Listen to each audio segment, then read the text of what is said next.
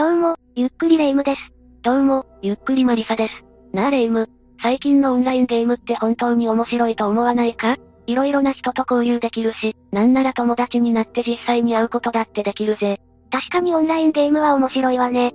とあるオンラインゲームから出会った男女が、実際に結婚したっていう事例もあるのよ。本当か？それはすごいことだぜ。最近は出会いの場、なんて言われているくらいだしな。でもそれとは逆に、事件に巻き込まれてしまう可能性だってあるのよ。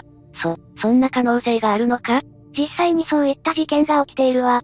事件の名は茨城女子大生殺人事件。女子大生がオンラインゲーム上で出会った男性に殺害された事件よ。恐ろしい事件だな。これは詳しく解説してもらう必要があるぜ。それじゃ茨城女子大生殺人事件について紹介するわ。それじゃ、ゆっくりしていってね。まずは、今回紹介する茨城女子大生殺人事件の事件概要について詳しく解説していくわね。今回の事件の犯人は、当時35歳だった広瀬光一という男性。そして被害者となった女性は当時18歳だった菊池夏美さん。二人はネット上の掲示板で知り合ったの。マッチングアプリで知り合ったという情報があるけど、後の広瀬光一の証言によって、ネット上の掲示板で知り合ったことが明らかになっているわ。まあでも知り合っただけだし、そこから会うことになった経緯が知りたいぜ。まず二人の共通点はゲームが好きだったこと。知り合ってからは、スマホのオンラインゲームなどで交流を重ねていったの。そこからさらに仲良くなり、実際に会うという流れになったみたいね。本当にネット上で知り合っただけなのに、実際に会うなんてことがあるんだな。相手のことをよく知らない状況で直接会うなんて、不安でしかないぜ。確かにそうね。そして事件当日の2018年11月20日のことよ。東京都内の薬科大に通う18歳の菊池夏美さんは、午前中のみの講義を終了し、その足で電車を乗り継ぎ、広瀬光一の自宅方面へ向かったわ。どれくらいの距離を移動したんだ？菊池夏美さんの大学は東京都。そして広瀬光一の自宅は茨城県にあったわ。結構離れているんだな。じゃあ、その距離を菊池夏美さんは一人で移動したってわけか。そういうことになるわね。そして集合場所は、広瀬光一容疑者の自宅付近のコンビニ。その際に菊池夏美さんは、目隠しをされて、そのまま車で広瀬光一の自宅に行くことになるの。目隠し？どうして目隠しをする必要があったんだ？それは広瀬光一が、菊池夏美さんに自宅までのルートを、知られたくなかったからだと、後の証言で明らかになっているわ。そして広瀬光一容疑者の自宅に入り、2時間一緒に過ごすことになるのよ。その後、菊池夏美さんは車に乗せられるんだけど、そのまま少し走っていった後に車から降ろされて畑に放置されたのよ。駅とかではなく、本当に何もない場所に放置されてしまうのか？ええ。その場に放置された理由等はわからないけど、車から降ろした広瀬光一は、そのまま一人で車を走らせ自宅に戻ったのよ。逮捕されてからの広瀬光一の供述の中には、この子には30万円を出せないと思ったというわ。待て待て、30万を出せない？いきなり何を言い出すんだ？実はこの二人が会うきっかけになったのは、お金だったのよ。広瀬光一は、菊池夏美さんにお金をあげるからという理由で、実際に会うことをこぎつけたわけ。なるほど。じゃあ、お金をもらえるからという理由で、菊池夏美さんはこの男と会うことを決めたんだな。で、そのお金をもらえないまま放置されてしまったと。そういうことになるわね。放置されてしまった菊池夏美さんはその後どうするんだ？広瀬光一を見つけようにも、行きの車では目隠しをされたわけだし、ここまでの流れからして、車から放置した理由は、契約不履行を独断で行ったと考えられるわね。身勝手な行動を起こしていたことや、お金を払いたくない一心で、こうした行動をとったと推察されているわ。そして菊池夏美さんは、そこから徒歩で広瀬光一の自宅まで戻ったのよ。戻るって、菊池さんは広瀬の自宅はわからないだろ？ええ。そこに事件の大きな鍵となる証言があるわ。それは、菊池夏美さんに道を尋ねられた複数の近隣住民の証言だったのよ。この近隣住民の方々は、広瀬光一容疑者の自宅を探している菊池夏美さんから、目隠しをされてここに来た、記憶を頼りに来たと言っていたと証言しているわ。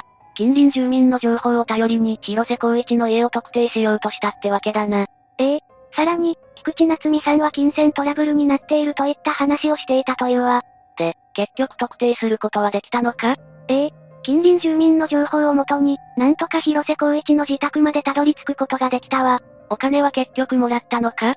いや、広瀬光一は菊池夏美さんにお金を渡すことを拒否したのよ。でも、菊池夏美さんはもらうと約束していたんだろ？まだもらっていないから再度自宅に戻ったわけだし。そうね。そこで彼女はお金をもらえないなら SNS で拡散すると騒いだのよ。なるほど。そのトラブルで、広瀬光一は彼女の命を奪ってしまうんだな。その通り、拡散されることを恐れた広瀬光一は、彼女の鼻と口を押さえて殺害してしまうのよ。その後、遺体を畑に遺棄したの。そもそも広瀬光一が、菊池夏美さんにお金を渡していたら、こんなことにはならなかったってことだな。まあ言ってしまえばそうなんだけど、広瀬光一は、そもそもお金を払うことができなかったのよ。ここからは犯人逮捕について詳しく解説していくわ。了解したぜ。菊池夏美さんが自宅に戻らないことを不審に思った両親は、警察に捜索願いを出したの。そもそも菊池夏美さんは、茨城まで行くのにちゃんと両親に断りを得ていたのか？菊池夏美さんは両親に友達に会いに行くと告げて茨城に向かったみたいね。そして捜査を開始していた警察は、広瀬光一を、2019年1月31日に死体遺棄の疑いで逮捕。翌月10日には殺人容疑で再逮捕したわ。取り調べに対し、広瀬光一容疑者は容疑を認めているわよ。どんな供述をしたんだ？広瀬光一は近くにあった棒で土をついて柔らかくし、板で穴を掘ったなどと供述しているわ。そして被害者である菊池夏美さんの死因は、窒息死だったと見られているわね。まさかネットの掲示板で知り合って、オンラインゲームで仲良くなって、そのまま会うことになって、最終的には命を奪われてしまうなんて、想像もしていなかっただろうな。でも金銭を払う条件で会うことを要求してきた広瀬光一の性格がヤバいのは確かだぜ。彼のこれまでの生い立ちも気になるところだな。じゃあここからは、犯人の広瀬光一の生い立ちについて詳しく解説していくわね。広瀬光一は土浦市で生まれたわ。彼の父親は職を転々とし、近所の評判はあまり良くなかったそうよ。その父親は広瀬光一が幼い頃に亡くなり、幼い他の兄弟姉妹と共に母子家庭で育つわ。広瀬光一の学生時代はどうだったんだ？広瀬光一は中学卒業後に高校進学せず、父と同じ道をたどるかのように、スーパーの惣菜調理、塗装工など職を転々としているわ。2017から2018年の話では、広瀬光一の家族が生活保護を受けていたみたいね。あまり恵まれた家庭ではなかったんだな。広瀬光一は生まれた時からこれまでに、茨城県内を転々としているわ。実家のある牛久市では、母、祖母、姉、弟、妹と6人で暮らしていたのよ。将来は宇宙関連の仕事に就きたいと語っていたみたいね。宇宙関連の仕事って夢があるよな。ええ。20年後の俺はロケットを作っているという内容が卒業文集には書かれていたわ。しかし広瀬光一は学校に行っている様子がなく、家庭内で暴れていたという証言も出ているのよ。不登校だったということか？その通り、広瀬光一は中学に入っても不登校が続き、性格はネクラで、無口なゲーム好きな少年になっていったわ。時には両親にお金をもらって登校していたこともあったみたいよ。お金をもらう代わりに学校に行くなんて、そんな話聞いたことがないぜ。で、宇宙関連の仕事に就くために勉強はしていたのか？いや、中学時代の文集によると、夢は宇宙に関わる仕事から傭兵に変わっていたわ。なるほど、そうだったんだな。そして驚くことに、広瀬光一の中学生時代の同級生には死刑囚がいたのよ。中学の同級生に死刑囚？それは聞き捨てならないぜ。広瀬光一の中学時代の同級生には、土浦連続殺傷事件を起こした神奈川正宏元死刑囚がいたわ。どういう事件だったんだ？2008年に起きた土浦連続殺傷事件は、二人の死者と7人の重傷者を出した通り魔事件よ。動機は死刑になりたかったという極めて自己中心的な内容だったわ。マジか。神奈川元被告は2010年に死刑が確定。29歳だった2013年2月に死刑が執行されているわ。じゃあこの人物と仲が良くて、何か影響された部分があったということか？いや、それについての情報はないんだけど、一部ではあまり仲が良くなかったという情報はあるわね。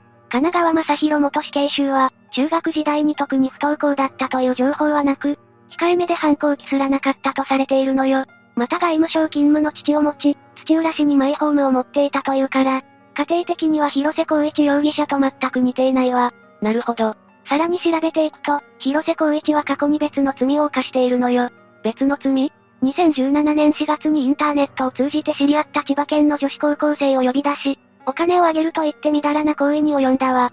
そのことが摘発され、相手が17歳の未成年であったことから、児童回春、児童ポルノ法違反の容疑で茨城県警に逮捕されているのよ。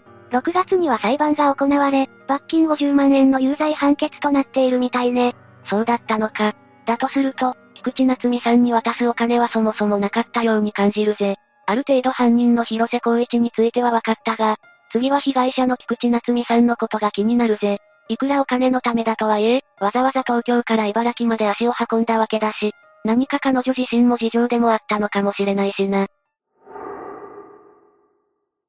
じゃあここからは、今回の事件の被害者である、菊池夏美さんについて詳しく解説していくわね。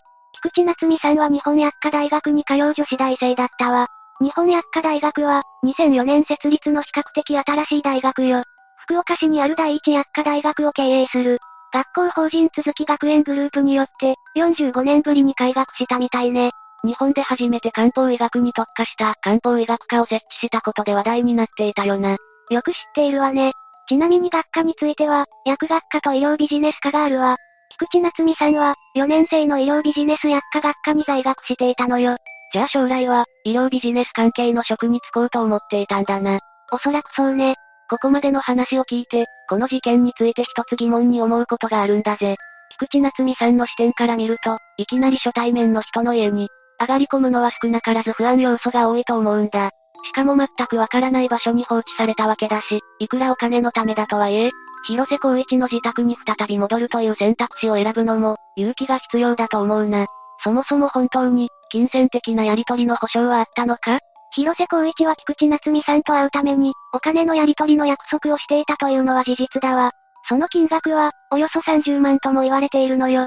30万って相当な額だぜ。だから菊池夏美さんがわざわざ茨城に向かったのも、お金をもらえるからこその決断だったというのが考えられるわね。だとしても、オンライン上でのやり取りだけしかしていないし、相手の顔だってあまりわからないだろ？もしかしたら、広瀬光一が別人の顔写真を使っていた可能性だってあるぜ。いや、広瀬光一はイケメンの写真を自分と偽っていたわけではないわ。このことから考えて、もしかしたら援助交際の可能性も考えられているわ。確かに、さっきの説明にあった広瀬光一の過去の犯罪歴から見て、その可能性は十分にあるな。でも放置されてから再び広瀬光一の自宅に戻るという決断は、正直何をされるかわからないのに疑問に思うぜ。確かにそのまま駅に向かって自分の家に帰るという選択肢はあるわね。でもその選択肢を選ぶことができなかった。それは、菊池夏美さんは駅の交通費しか持ち合わせていなかったからなのよ。そういうことだったのか。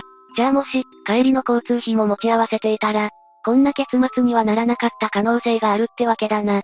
これで事件の解説を終わりにするけど、マリサはこの事件についてどう思ったかしら？そうだな。やっぱりいくらオンライン上で仲良くなったとはいえ、まだ相手のことをよく知らない状態で会うのは危険だと思うぜ。ネット上ではいい人間を演じていて、実際に会ったら別人のように表変する可能性だってあるんだから、直接会うのは本当によく考えてから決めてもらいたいな。そうね。最悪、このような事件に巻き込まれてしまう可能性だってあるわ。しっかりと考えて行動することが事件防止にもつながるわよね。最後に亡くなられた方のご冥福をお祈りいたします。というわけで茨城女子大生殺人事件について紹介したわ。それでは、次回もゆっくりしていってね。